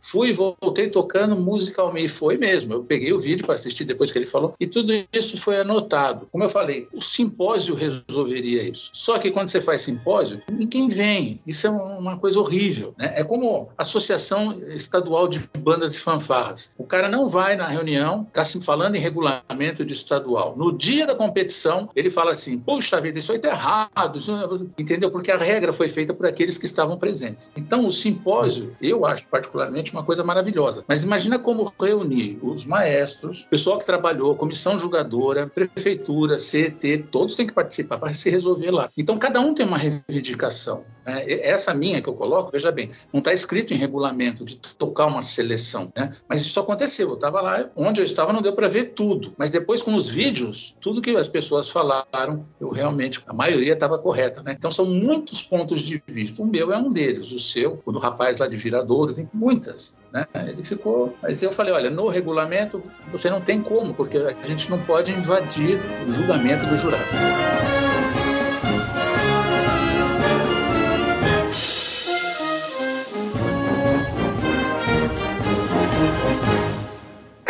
Estou aqui com o maestro Reinaldo de Itaporanga. Ali do lado, né, maestro Itaporanga? Itaporanga, divisa com o Paraná. Longe aqui de Santos. Longe, aproximadamente 7 horas, 7 horas e meia. Daqui. Trouxeram a roupa de banho? Terminou o concurso, oh, só dá um tibum ali. Maravilha! tem que aproveitar, não tem, tem que, não? Tem que aproveitar. A parte da tarde é lazer, é turismo. Muito bem. Maestro, fora a praia, tá? É, o que levou vocês a estarem participando aqui do concurso de Santos? Então, a nossa banda, ela estava desativada há muitos anos, uns 4, 5 anos desativada. E a gente veio aqui para motivar as crianças, para que elas conheçam né, esse mundo de bandas e fanfarras e para a gente se, aprimorar cada vez mais na técnica, no aspecto da apresentação, né? Então o nosso objetivo hoje aqui é aprender com os colegas. Vocês participam de alguma associação de Ribeirão Preto, alguma associação de bandas? Não, por enquanto não ainda. A gente está voltando alguns meses, fazem uns quatro meses que a gente está tá nativa e ainda não. Legal. Eu vi aqui, tô vendo saxofones e tal. É, é uma banda musical? Sim, musical. Musical. E o repertório, o que, que vocês gostam de tocar? É, tema de filme, é, música popular. Geralmente é que hoje a, o concurso é um pouquinho diferente, né? Ela é só desfile. Então a gente não vai estar tá tocando muito repertório popular, é, assim, questão de. A gente toca bastante samba, a gente toca bastante baião, música brasileira, né? Ah, isso é legal, hein? Sim. Então, e daí hoje o repertório vai ser mais um tema de filme, um tema de abertura, coisas assim. Vai tocar algum dobrado? Hoje não, hoje não. Hoje sem dobrado. Sem dobrado. Muito bem. Parabéns pela iniciativa, maestro. Boa apresentação. Obrigado. Eu que agradeço a oportunidade. E tamo aí. Valeu. Pessoal, estou aqui com o maestro Edmar Valinhos, maestro coordenador da orquestra da cidade de Santa Isabel, aqui em São Paulo. Maestro, desde já, parabéns, belíssima apresentação, uma das melhores apresentações aqui do dia. No momento onde as bandas não estão marchando, você vem para um campeonato onde a marcha está em primeiro lugar. Por que dessa decisão agora? Ah, na verdade, a gente sempre quis manter o nosso padrão, que é da marcha, né? E é a nossa característica, né? Se vir para um campeonato e não saber marchar, é bom não vir, né? é verdade. E a escolha do repertório, como foi pensado essa escolha? De novo, se tratando de um campeonato que tem como premissa a marcha. Bom, o repertório já era, já, é, que hoje decidimos estar tocando, já faz parte do nosso repertório há dois anos, né? E nós pegamos as músicas que eles já sabiam de cor, assim, e fizemos uma seleção de pop, um funk americano né? E, e um rock. o rock, aliás, é Enter Sandman, é isso, né? Eu não sou muito bom no rock. Nós tínhamos preparado quatro músicas, mas não deu tempo. é, o percurso realmente ele, ele, ele é, bem, é bem curto mesmo. Teve reclamação da molecada? Não quero marchar, não, maestro. Não, não, quem reclamou fui eu, né? Na verdade, assim, né? Nós viemos pro campeonato, é, querendo ou não, é sacrifício, né? Porque aqui é um campeonato totalmente diferente que, que a, a gente tá acostumado aí, né? Que é onde entra, para, daí na hora que para descansa, né? Depois faz a saída aqui. É uma batida, vai e volta, 300 metros, se eu não me engano. E chegou no dia do ensaio, eu falei assim, ó, por mim eu não vou. Porque ou ensaia direito ou não ensaia. Vocês decidem. Eles decidiram vir. Eu falei, agora vocês vão ensaiar. Daí pegou firme aí, tamo aí. Foi o sucesso que foi. Muito bem. Valeu, Edmar. Obrigado. Oh, eu que agradeço. Forte abraço.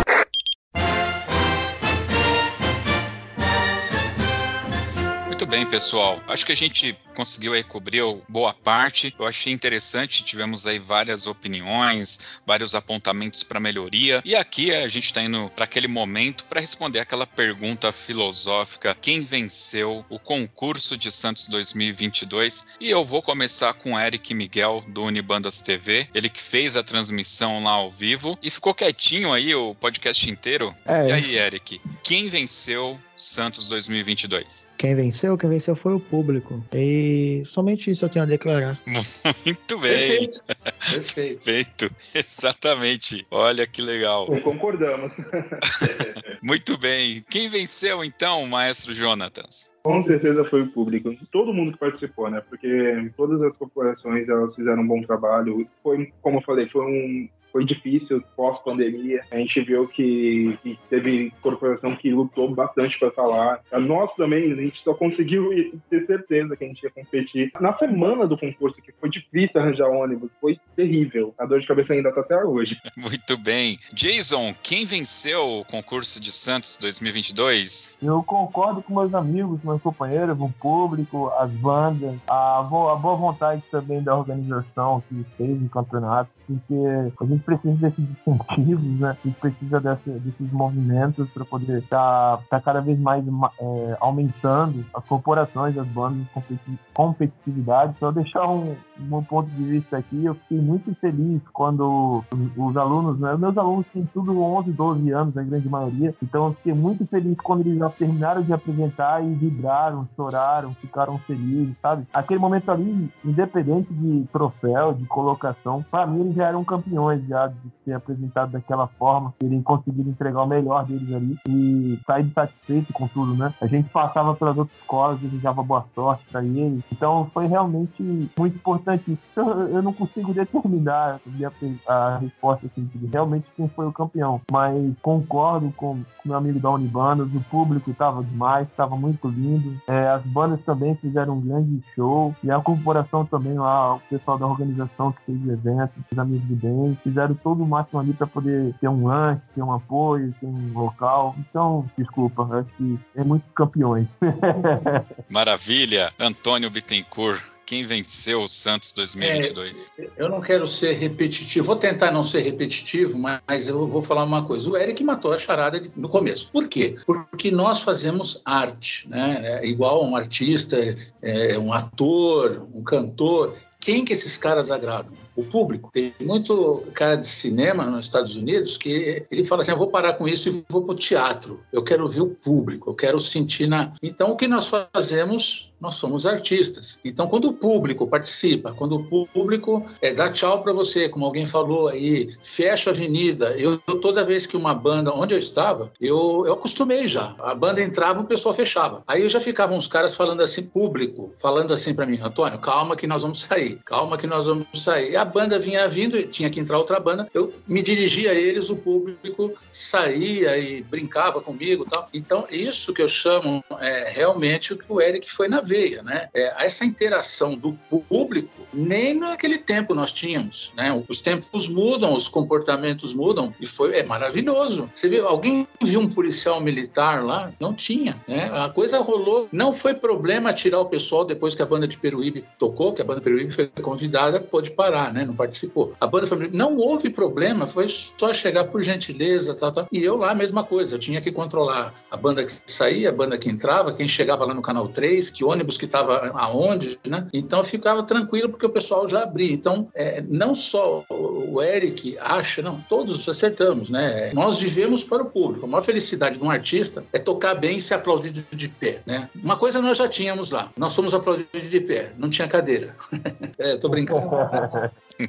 é, mas é isso, eu concordo com o Eric. Claro, teve quem ganhou também, vocês não conhecem os bastidores, né? Mas o pessoal da organização, só para vocês terem uma ideia, faltando 10 dias, né? 10 dias, nós não tínhamos voluntários para acompanhar as bandas nos locais onde eles iam almoçar. Então foi assim, foi pego muito em cima da hora, né? Então o pessoal da organização, né? A banda do Exército foi difícil trazer a banda do, do ônibus, mas nós conseguimos, tudo dava certo. O Eric lembra das nossas reuniões que dava algum probleminha mais resolvido. Então a comissão organizadora também ganhou, mas o grande vencedor foi o público, graças a Deus. Se nós somos artistas, nós temos que agradar o público. Então se agradou o público, a missão foi cumprida. E, e lembrando que, desculpa interromper, mas vou fazer uma merchandising, que agora tô, tô, tô tomando espaço de voz. O, o, concurso, além do público ter ganhado, é, o concurso também é uma mídia para as corporações. Digo porque aparece na TV Tribuna, na Rede Globo, aqui na Isso. segunda edição, aparece nas rádios, nas principais rádios aqui da Baixada Santista. Então, tipo assim, às vezes a banda quer é, se propagar, às vezes mostrar um pouco mais, né, a parte midiática, né? É, o concurso de Santos é um excelente local. E só isso só. Muito bem. É isso aí. Maravilha de podcast. Vamos agora para as nossas dicas culturais.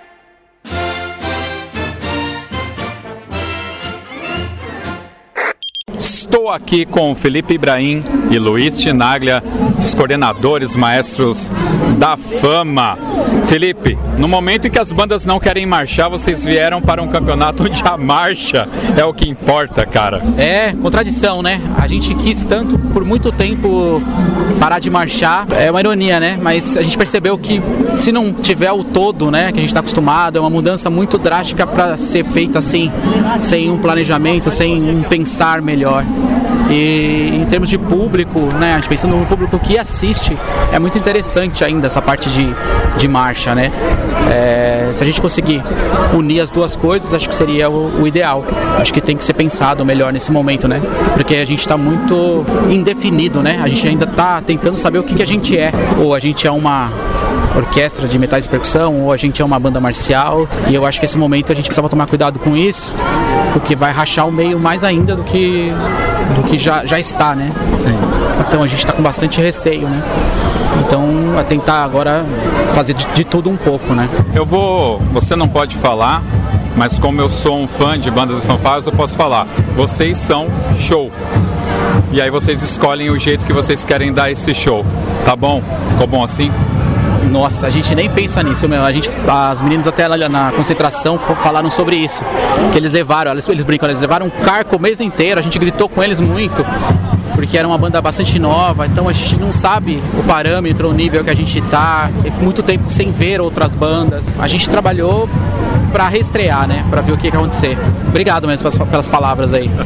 Estreou em grande estilo, Luiz, com um uniforme novo e tudo. Eu me lembro quando a gente gravou aquele podcast, A Fama da Fama, vocês é, têm uma sinergia muito grande. E pegando as palavras do Felipe agora, essa questão de unir todas as possibilidades. Você sentiu que esse campeonato ajudou a consolidar, tem essa visão de unir todas as possibilidades? Totalmente. Faço das palavras do Felipe a minha. Eu acho que manter a tradição, continuar lutando pela nossa tradição e realmente é, a gente tem que se atualizar, tem que buscar novos caminhos, novos horizontes. Eu acho que é por aqui, né? A gente recomeçando, reconstruindo, vendo o que dá certo, é, o que deu errado, para a gente ir se unindo cada vez mais, né? Então eu vejo que, que é esse o caminho mesmo. A escolha de repertório, como que vocês escolheram esse repertório que foi apresentado aqui, visto que realmente era marcha, né? Sim, é, a nossa banda ela passou aí depois da pandemia é, por uma reconstrução, na verdade, o nosso projeto no seu todo, ele está se reconstruindo e com isso a gente tem que é, seguir a limitação e o nível técnico do nosso grupo, né? Então dentro do nível a gente vai ali pesquisando e vendo o que é possível, o que, que dá para ser feito para também é, não só trazer o nosso gosto, mas levar algo ao nosso público também, que eu acho que isso é muito importante, ter essa união, essa conexão com o público também. Então a gente pensa bastante nesses dois lados, tanto a questão técnica, mas também do que a gente está levando para o nosso público. Até, até sobre essa, essa questão, é, foi engraçado, a gente testou inúmeras coisas. E aí um dia o Luiz escreveu a, essa entrada, levou, e aí a gente passou tal, de repente o, o nosso coreógrafo, Leandro, saiu lá do salão que ele tava e veio falar, não, é essa música. É essa daí, é essa que eu quero, que a gente quer. Então, quem definiu eh, dessa vez foi o pessoal da linha mesmo. Que legal. Agora, eu vou de novo falar como um fã. Eu ainda vou ter a oportunidade de ver vocês tocando Welcome to the Jungle novamente? Nossa, depois de cinco anos, né, Luiz? Cinco anos tocando. A gente tentou se livrar dela por muitos momentos, mas acho que vai demorar um pouquinho, viu? Aqueles recordações melhores da década da, da, da, da banda, pode ser. Mas a, a, gente, a gente que toca ela em todos os lugares, a gente até cansou, né? Cansou. Sim, cansou. mas é um. marcou a história, né? Assim como Fiesta, acho que marcou bastante. Beleza, deixar um abraço aqui para Mariana, que não esteve aqui, porque ela resolveu ter um filho agora e achou que não precisava vir. Mas isso aí. Luiz, obrigado, cara. Obrigado você por estar sempre prestigiando e levando aí o nosso meio de bandas e fanfás adiante, né? Isso, acho que isso é muito importante. Então, obrigado pelas palavras também e pelo apoio de sempre. Valeu, obrigado. Valeu, valeu. Tamo junto, sempre. É isso. Valeu, Felipe. Pessoal, estou aqui com o maestro Eduardo Stella. Você deve conhecê-lo como Frigideira. Boa tarde, maestro. Boa tarde a todos. É um prazer falar com você. Muito bom. Mas Frigideira deu uma passeada aí pelo mundo, retornou agora para o Brasil. Encontrei ele aqui no concurso de Santos. Não tinha como eu deixar passar. Precisava é, trocar uma ideinha aqui. Maestro, você é um grande né, maestro, reconhecido pela banda do João 23, Iace, Santa Isabel, Paralelo e por aí vai. O histórico é maravilhoso, tem podcast lá, quem quiser saber toda a sua jornada. Mas esse modelo aqui de campeonato, ele é um pouco diferente do que eu estava acostumado lá da minha época. Você já conhecia esse, esse modelo aqui de julgamento? Olha, eu conheço bem esse modelo de campeonato. Eu participei aqui como músico da, com a banda do Arco Diocesano Eita. e com a banda Nossa Senhora da Glória. Depois, em 86, quando eu assumi o João 3 Fanfarra com Pisto Infantil, nós participamos aqui nesse mesmo formato. Depois, em 87, o João 23 se tornou Banda Marcial Infantil e participamos também desse campeonato aqui. É um campeonato diferenciado. É um dos campeonatos que mais público orgânico chama pro, pro evento. Não são apenas os, o público das bandas e fanfás. Não, é o público que está passando, o público da praia, quem está passando no seu final de semana na sua casa de praia. É um público assim que enche e participa muito do evento. Então é um concurso que eu acho que deveria ter mais alguns desses concursos aí pelas, principalmente pelo estado de São Paulo, pela cidade de São Paulo. Porque realmente o público se empolga e é um espetáculo. Eu me, me emocionei várias vezes aqui, o público participando com as bandas e fanfarras e nas apresentações especiais. Então foi um evento curto, começou nove e meia, quase 10 horas da manhã e já encerrou. Então não foi cansativo para o público, não foi cansativo para o jurado, julgamos de cabeça fresca e foi, foi maravilhoso. Eu acho que tinha ter mais concursos nesse formato. Aqui. Muito bom, muito bacana. Eu tive a impressão que esse campeonato ele oportuniza é, bandas que a gente não está acostumado a ver nos campeonatos por aí, né? Sim, é um concurso bem democrático, vamos dizer assim, entendeu? Dá oportunidade para muitas bandas e fanfás que não tem aquela técnica ainda para parar em frente ao palanque e apresentar seu número, e eles se, se destacam na marcha, no, no deslocamento, na sua musicalidade diferenciada e acaba cativando o público da mesma forma. Bom, no momento que a gente está gravando aqui, o concurso já terminou. Dá para você dar uma dica, algo que você viu assim que se todas aplicassem, daria para dar um ganho aí no, na apresentação, na musicalidade? Você está falando de forma aqui de jurado ou de, de espetáculo? Pode ser dos dois. Assim, eu, eu coloquei na planilha que as percussões tocassem um pouquinho mais baixo para que o sopro não tivesse que forçar tanto para não, prejudicar na parte sonora, articulação, enfim, todas essas coisas. Mas do restante, eu acho que eles têm que botar o que eles têm de melhor na rua e ser natural. Não tem que ficar inventando muita coisa, não. E, e mais uma coisa, não tem que se preocupar tanto com o resultado de primeiro, segundo e terceiro. Eu acho que todas as corporações que passaram por aqui deram seu show, entendeu? Lógico que ganhar é bom, mas o público ele abraçou todas as corporações. Então continuem o trabalho, evoluem, estudem e procurem melhorar o, o seu trabalho.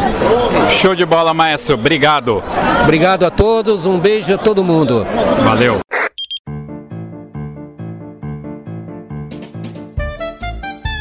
Meus queridos dicas culturais daquele momento que os participantes vão dar uma dica aqui de um filme, de um livro, de uma série, de um sabor de pizza, vale qualquer coisa. E como eu sei que eu peguei todo mundo aqui de calça curta, porque eu nunca aviso, eu vou dar a minha dica cultural enquanto vocês vão pensando, tá bom? Então eu vou dar aqui a minha dica cultural. A minha dica cultural é uma série que eu comecei a assistir na Netflix chamada Uma Advogada Extraordinária. É uma série coreana. As séries coreanas estão fazendo muito sucesso uh, na Netflix. Uh, tivemos, acho que duas agora que fizeram bastante é, sucesso. Uma delas é aquela Round Six, depois teve aquela Profecia, acho que do Inferno, que se chama, que também eu achei bastante interessante. Uh, e agora eu tô assistindo essa que é a Advogada Extraordinária. Ela conta a história de uma menina que ela não tem mãe, ela foi criada pelo pai e ela tem um grau 6 de autismo. Me desculpem quem estiver ouvindo se eu estiver falando de uma forma incorreta, eu realmente não conheço o termo da, da forma correta, mas é mais ou menos dessa forma que eles colocam na história. E ela, quando cresce, se forma em direito, se torna uma advogada brilhante, ela se forma com honras numa das melhores universidades lá da Coreia. E aí a história parte daí, ela então é, entrando no mercado de trabalho como advogada. Olha, é uma série leve, uma série bonita, num momento tão difícil, de, de tanta, tanta notícia ruim que a gente está tendo, essa série ela vem para trazer uma leveza. O episódio 3 em específico, tá? É um momento que ela tem que defender um assassino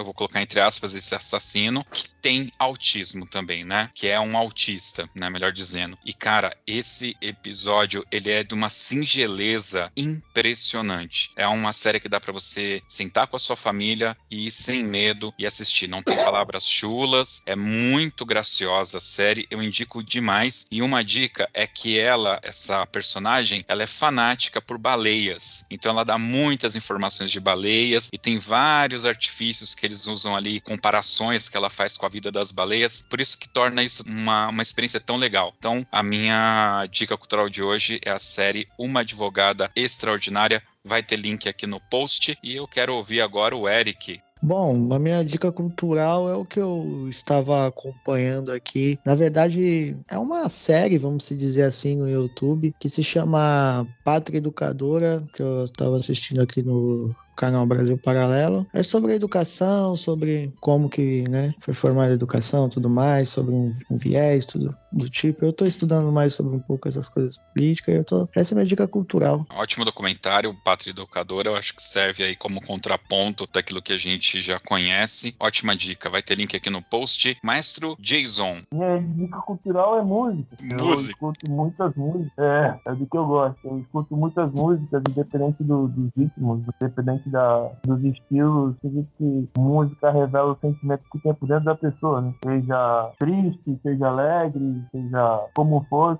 procura um ritmo diferente, um ritmo que te agrade. Então, é isso. Show de bola. Maestro Jonathan. Puxando uma sardinha pro nosso amigo aí da, da Unibandas, da BF, da Planeta Bandas. Assistam nossos vídeos. e é isso. Assistam nossa arte. Olha aí o cara fazendo. fazendo comercial aí. Oxe, ele tá bem. certo. Isso mesmo, meu parceiro. Cai pra cima, isso mesmo. É isso aí, vamos assistir todos os canais. Tá muito bem. Antônio Bittencourt, qual que é a sua dica cultural? É, da outra vez que nós conversamos, eu dei uma dica de uma música, né, que eu achava muito completa. Hoje eu vou mudar totalmente. Eu vou dar dica de um livro que eu li há muitos anos atrás, né, mas ele está sempre em voga, né. Eu não sou uma pessoa religiosa, né, minha esposa é evangélica, eu sou agnóstico, e, mas eu eu vou indicar para vocês um livro chamado Operação Cavalo de Troia, que não tem nada a ver com a Guerra de Troia, não tem nada a ver com gregos e troianos. É um livro que é uma ficção do JJ Benítez, onde dois astronautas resolvem, por uma é uma ficção, né? Volto a falar, escolher um período de tempo que eles poderiam voltar na história. E eles escolhem voltar na época de Cristo. E esses dois astronautas conhecem Cristo. Um deles conhece o Jazão. Eu não vou falar mais, eu vou deixar vocês com a... Esse livro, na época, ele ficou praticamente um ano e meio o mais vendido pela revista Veja. Ele teve depois mais quatro números, até sete números, mas até o, sete sequências, né? Operação Cavalo de Troia 1, 2, 3, até o quarto é fantástico. Para mim, aquilo me impactou. Volto a falar, eu não sou uma pessoa religiosa, também não era naquela época, mas eu sei que tem evangélicos, você é evangélico, Josilei, mas aquilo me impactou que o que está naquele livro me impactou mais do que propriamente quando eu vou numa igreja, ou eu tenho formação católica, tal, eu estudei marista, tal, mas aquele livro me pegou de um jeito assim que aquele Cristo me fez um cara não religioso balançar. Né? Então, minha dica é Operação Cavalo de Troia. Operação Cavalo de Troia é a explicação técnica que eles eh, usam, a NASA usa para chegar naquele tempo. Né? E é fantástico. Eu, só para você ter uma ideia, um dos exemplos né, que me, me chamou muita atenção foi que quando Cristo ressuscitou, existem duas versões. Né? Na, na, Bíblia tem duas versões. Eu não sei quais os profetas que, que, que falam, mas um fala o seguinte: não sei se é Lucas que fala o seguinte, que na hora que ele ressuscitou, os que guardavam o, o, local fugiram, fugiram. E em outro trecho da Bíblia, na mesma situação, a, a, mesma fala o seguinte, que quem guardava ficou petrificado de medo. Isso está na Bíblia. Eu fui consultar, eu fui atrás. E a explicação do JJ Benítez, que é o autor, ele entrevista um desses astronautas, olha o que esse astronauta explica. Olha só, ele falou o seguinte, acontece que os dois estão corretos. As duas versões da Bíblia que correram e que ficaram estão corretas. Sabe por quê? Porque quando Jesus levaram Jesus para onde ele ia ficar enterrado, esqueci o local agora, né? Os judeus, né, os, os que eram do povo de, de Cristo, né, sabiam da profecia, que ele iria ressuscitar, eles sabiam disso. Então eles mandaram uns guardas do Sinédrio para ficar lá. Quando aconteceu, eles correram, mas acontece que o Pôncio Pilatos também tinha mandado uma guarda romana ficar lá. E os guardas romanos não tinham a religião dos hebreus, eles, eles não sabiam de nada que ressuscitar. E olha que interessante, interessante. Naquele tempo, a pena por deserção no exército romano era o apedrejamento até a morte. Então, não é que eles ficaram petrificados, eles não ficam olhando, provavelmente um olhando para a cara do outro, assim, eles não correram. E o livro explica isso de uma maneira assim tão pá, né, de, uma, de uma clareza, tanto que você começa a acreditar que tudo isso tem sentido. Ora, claro, os guardas não conheciam, eles eram romanos, não havia por que correr. Ué, ficar ali, ficavam olhando, deserção é apedrejamento. E os que conheciam, os guardas do Sinédrio, os que seguiam Caifás, eles correram, porque esse é o Filho de Deus. Era ele mesmo que nós crucificamos. Então tá aí a dica, isso é um dos trechos, né? Tem vários trechos, é, não sei que é meio Esse... doido, mas eu gostei demais mais desse livro. Acho que esse livro, esses livros foram lançados no final ali da década de 80, né? Isso, isso. É, isso. É, eu, eu era muito criança, mas eu me lembro que a comunidade crente, como se dizia na época, ficou abismada, falavam mal pra caramba desse livro, era impressionante. Bom, nos primórdios da internet também teve um videozinho que era um vídeo que eles encenavam o Exterminador do Futuro, como se eles tivessem mandado T-800 do Schwarzenegger, né, para cuidar do Baby Jesus. Mas é muito engraçado. Hello, baby. É, I'll be back, baby Jesus, né? Ele fala. E é engraçado a cena que ele mata Judas e Jesus ressuscita Judas. Ele mata Judas de novo, ele ressuscita Judas, fala: para de matar ele. Mas ele vai te matar, ele vai te trair. Vai ter link aqui é, no muito post. Engraçado, muito E pegaram um ator muito parecido com o Schwarzenegger, foi, foi. né? Muito bom. É isso. Vamos agora então para o Toca na Pista. Pessoal, estou aqui com o maestro Michael, mas já estou decepcionado porque ele tirou a gravata dele. Eu vou falar com ele sem a gravata de espelho. Tudo bem, maestro? Tudo bem, graças a Deus. E vocês? Estamos bem aí. Vocês são de Viradouro. Barrinha é o nome da cidade ou é o nome da banda, escola? Não, a Corporação Musical Tigres de Barrinha é da cidade de Barrinha, São Paulo. E eu sou maestro também da Corporação Musical de Viradouro, Viradouro, São Paulo. Eu tive a impressão que eu vi as duas aí, é isso mesmo? Isso mesmo, isso mesmo. Ah, muito bom. É longe, Ribeirão Preto. Quanto tempo de estrada vocês tiveram aí? Quase 700 quilômetros. É uma bela de uma caminhada. Trouxeram sunga para pegar uma prainha? Oh, quem me dera. A responsabilidade é grande, né? Então o que, que acontece? É... Prometi que eles iam ver a praia. Pisaram na areia, tá bom demais. Agora vamos embora, né? É terrível. Criança, adolescente, realmente fica bastante difícil. Maestro, o que empolga em colocar a sua corporação para participar de um concurso como esse de Santos? Primeiro que a gente sempre teve o sonho de vir para cá, de tocar, não só pela, é lógico, né? O título ele é um brinde, né? É uma, é uma condição que todo mundo quer ganhar, né? Só que não é só pelo título, é para conhecer mesmo outras bandas, fazer amizade, fazer essa confraternização que a gente está vendo aqui agora.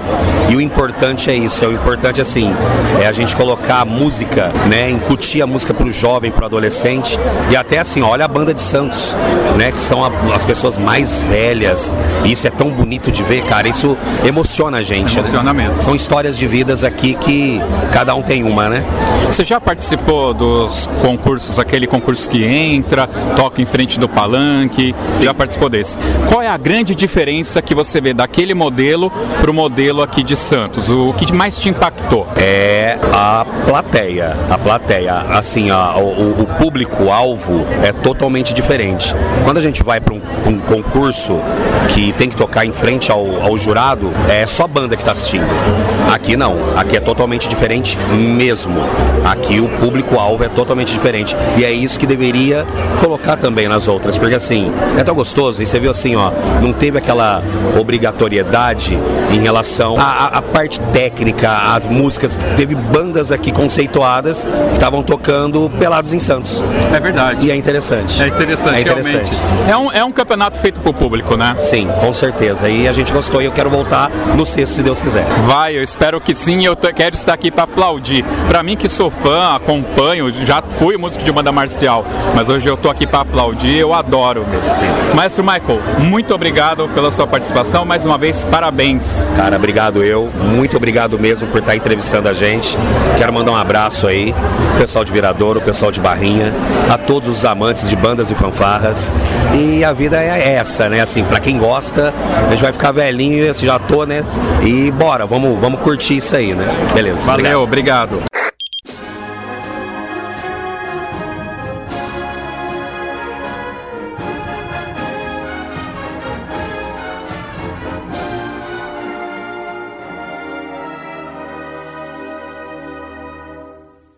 Na pista aquele momento que os convidados vão escolher uma música para a gente ouvir aqui no final. Como o Antônio já participou muito aqui do Toque 2, o Eric também, eu vou dar honra para o maestro Jason e para o maestro Jonathan. E eu vou fazer o seguinte: eu vou pedir para o Jason escolher uma música para a gente ouvir na abertura do programa, no momento que eu estou apresentando as pessoas, né, os convidados. E o Jonathan vai escolher a música aqui do final. Mas não pode ser qualquer música, tem que ser aquela música do coração. E eu quero saber o porquê que, que vocês escolheram estas músicas. E vale qualquer música, tá, pessoal? Não precisa ser uma música é, essencialmente de bandas, fanfarras ou orquestras, ok? Vamos lá, começar pelo Jason. Tem uma música, eu não sei pronunciar muito o nome do, do cantor. Eu acho que fala assim, Matiahu. O nome da música é One Day. Se colocar no YouTube One Day, é, Matiahu, alguma coisa assim.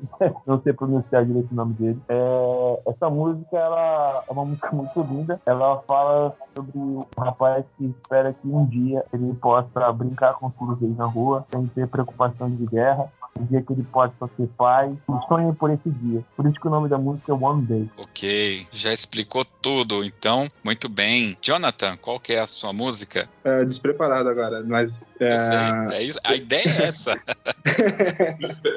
Tem várias, né? Mas assim, eu vou, vou colocar uma que eu ouvi muito nos últimos dias. Nos últimos dias, não, nos últimos anos, que é estudando ela. Mas Separate Ways, do Journey, que é até a nossa música de entrada do concurso. Então fica essa dica E agora ela tá em alta no Stranger Things, né? Então vamos. Legal, mas você tá escolhendo ela por conta disso ou tem uma história aí por trás dessa música? Não, não, não, tem- não chega a ter uma história, mas é é Journey, né? É famosíssima, ela- essa música é maravilhosa. E agora ela tá sendo reeditada no, no Stranger Things. A gente ficou até feliz, foi perto da- da- do concurso de Santos, né? E a nossa música que a gente escolheu em 2019 e a gente tá trabalhando, trabalhando, trabalhando ela há muito tempo. Beleza, show de bola. Bom, Antônio, mais uma vez obrigado por disponibilizar o seu tempo, tá aqui com a gente, de coração. É a minha música. Ah, você já escolheu mil vezes, mil músicas, meu querido.